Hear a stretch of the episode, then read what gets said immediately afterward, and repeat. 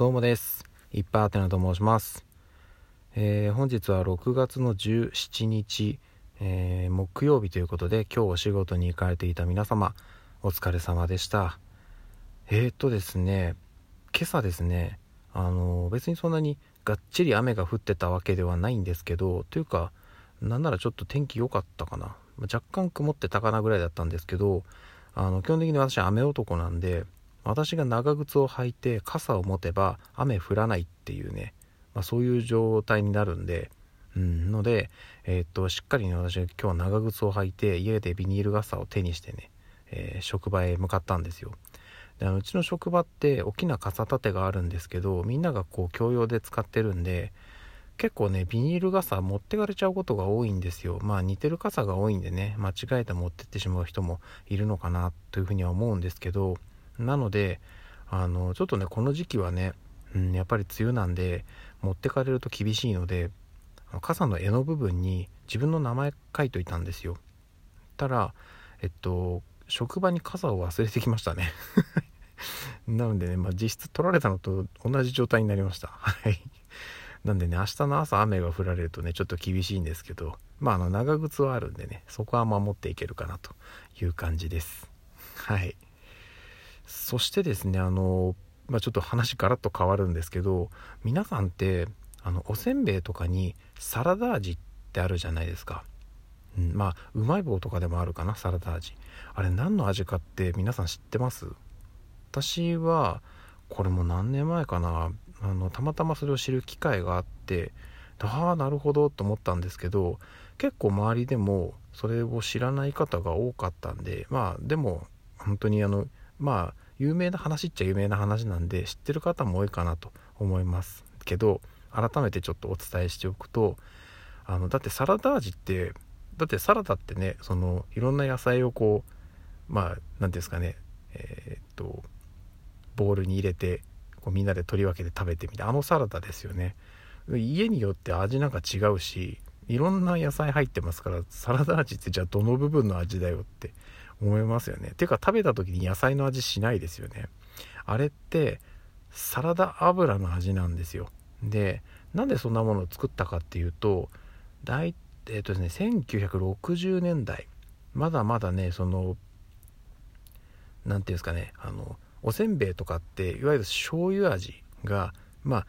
おせんべいといえば醤油っていうのがまだまだ普通だった頃にちょっとこう一風変わった高級感のあるえー、おせんべいを出したいなっていうことで当時はねまだ多分高級というかその、うん、あのー、高かったと思うんですよサラダ油も。でこれを使ってやろうっていうことでサラダ油と塩で、えー、混ぜてあの味を出したというのがサラダ味の始まりなんですって。これ確かね亀田製菓さんとかのホームページにそういうのが記載あったんじゃないかな。やっぱ聞かれるみたいなんですよサラダ味って何の味なんですかっていう風に聞かれるらしくて。そういう風にねちゃんと公式に出しているのでまああの機会があればちょっとそちらのサイトとかも見ていただければ良いのかなというふうに思っております。はい。ちょっとすいません。私のだいぶ今記憶で喋っちゃってるんで若干実際と違うところがあるかもしれませんがあのサラダ味がサラダ油の味ということは間違いないです。はい。なのでちょっとそれをお伝えしたかったのと今日はですねもう一つありましてこれもねもう何年も前から結構あっちこっちに出てる情報なんで多分調べたらね同じような記事山のように出てくるんですけどあの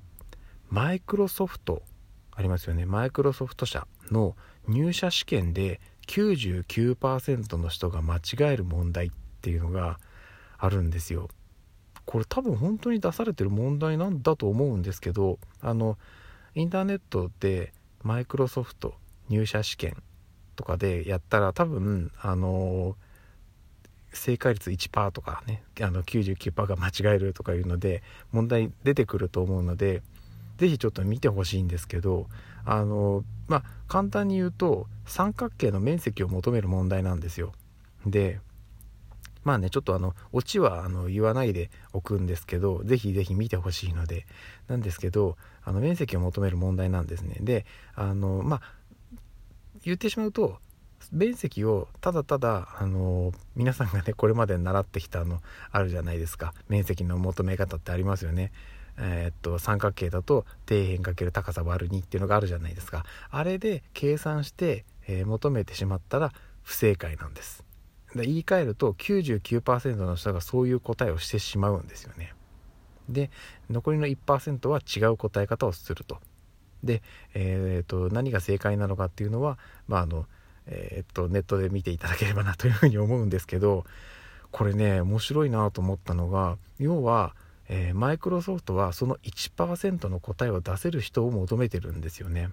でえっ、とこれあの、まあ、実際にその答え見てもらうと分かるんですけど私みたいな IT 系エンジニアの世界で生きてる人もどっちかっていうとその1%の人材がものすごく大事なんですよ。要はあのこれまあもうどんどんどんどんあの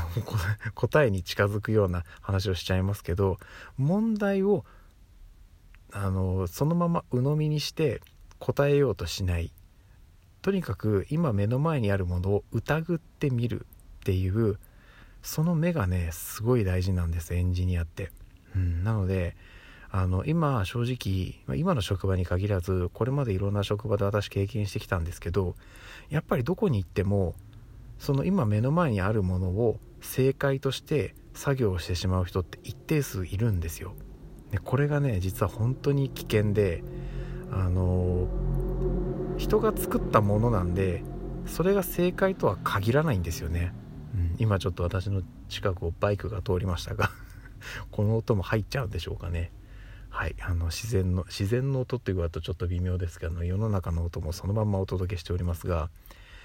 そうなんです。なので、えっと、とにかく今目の前にあるものを鵜呑みにしない。もしかしたらこれ間違ってるんじゃないかなとかここって実はこうなんじゃないかなとかそういうふうにね何て言うんですかね。だからまあえっとだろう運転とかってよく言いますよね。あの免許をお持ちの方はよく聞くと思うんですけどだろう運転じゃなくて、えー、かもしれない運転っていうのが大事なんだよ。これあの運転に限らず世の中のことね全部大体そうなんですよ。あのもちろんねその何でもかんでも疑ってかかってね疑心暗鬼になっちゃうのはね人として良くないとは思うんですけどでもやっぱり目の前にあること目の目に見えてることっていうのが全部真実とは限らないので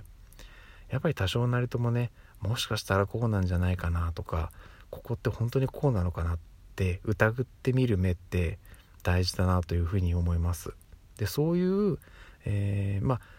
何て言うんですかねもう何もかも全て疑うのもダメですけど多少そういうのを疑ってみる、えー、目っていうのを持ってる人がうん、先々成長していける人なのかなと思うので成長の近道として、えー、そういう目を持つっていうのも大事なのかなっていうふうに思います。はい。そんな話をちょっとあの今日いろいろ見ててそういうのを思い出したんでお話しさせていただきました。はい。そんな感じです。じゃあ、えー、今日もお疲れ様でした。また明日の朝にお会いしましょう。ではでは。